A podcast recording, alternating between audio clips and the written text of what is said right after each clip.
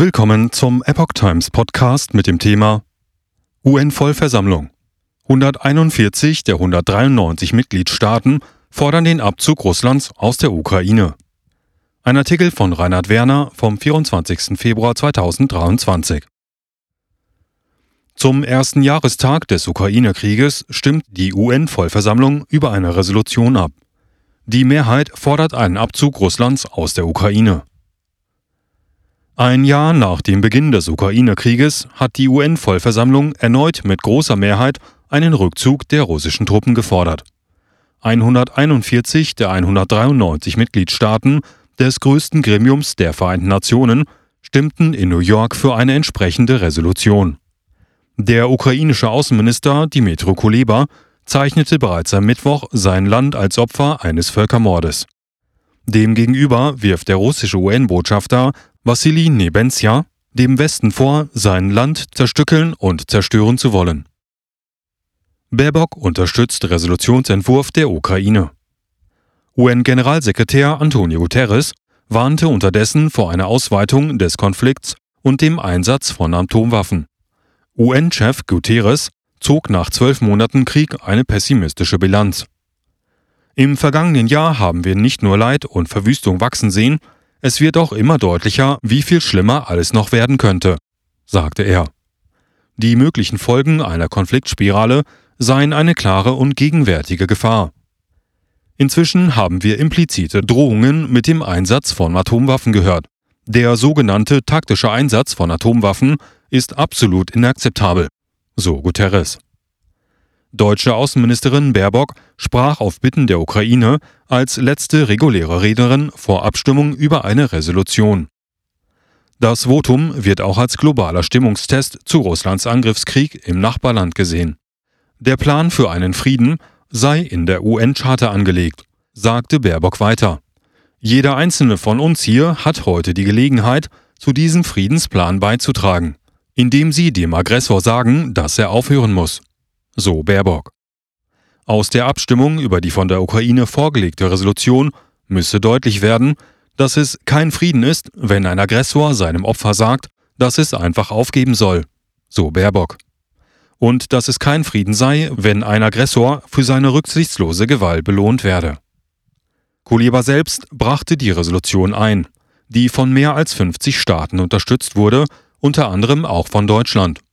In ihr wird Frieden in der Ukraine und ein Abzug der russischen Truppen aus dem Land gefordert. Die Ukraine und ihre Unterstützer werben für eine möglichst breite Zustimmung zu der Resolution in der Vollversammlung. Nibenzia. Dem Westen geht es um eine Unterwerfung.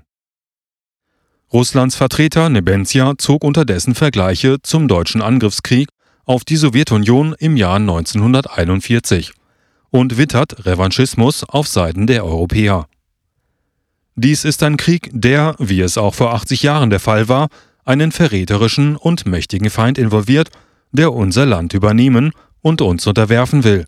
So Nebenzia. Kriegsverbrechen der Ukraine sollen nicht unterstützt werden.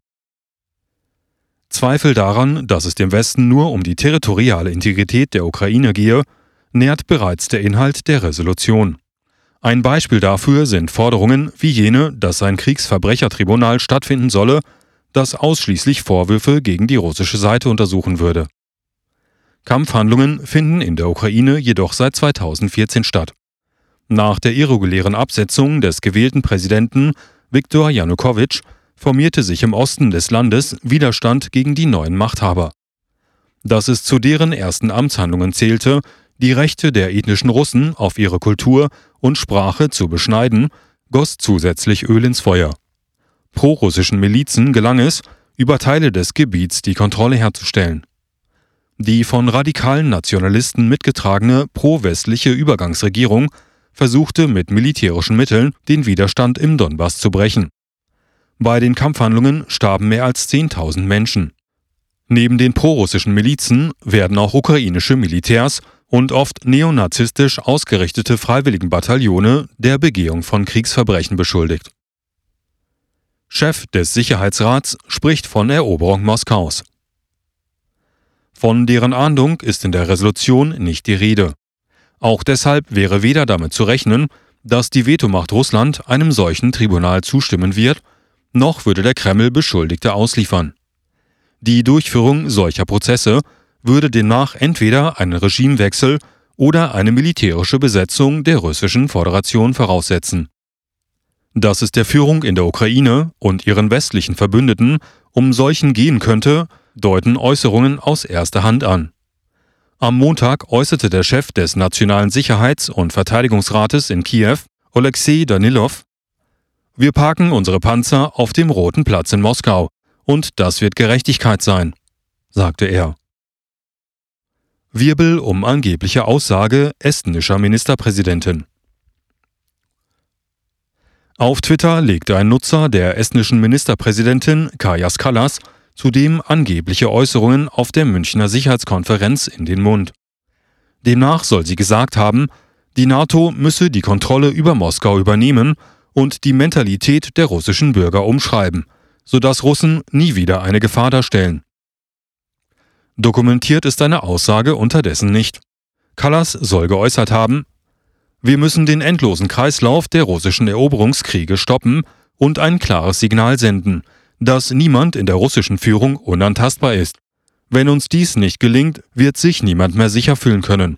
Ungestraft gebliebene Verbrechen werden neue Gräueltaten fördern. Auch wenn die auf Twitter die Runde machende Äußerung so nicht gefallen sein dürfte, ohne russische Zustimmung ist dennoch nicht damit zu rechnen, dass sich politische oder militärische Verantwortliche ausländischen Tribunalen stellen. Millionen Ukrainer nach Russland geflohen. Kiew spricht von Völkermord. Unabhängig davon sieht der in der Resolution genannte Friedensplan des ukrainischen Präsidenten Volodymyr Zelensky nicht nur den Abzug russischer Truppen aus dem Donbass vor.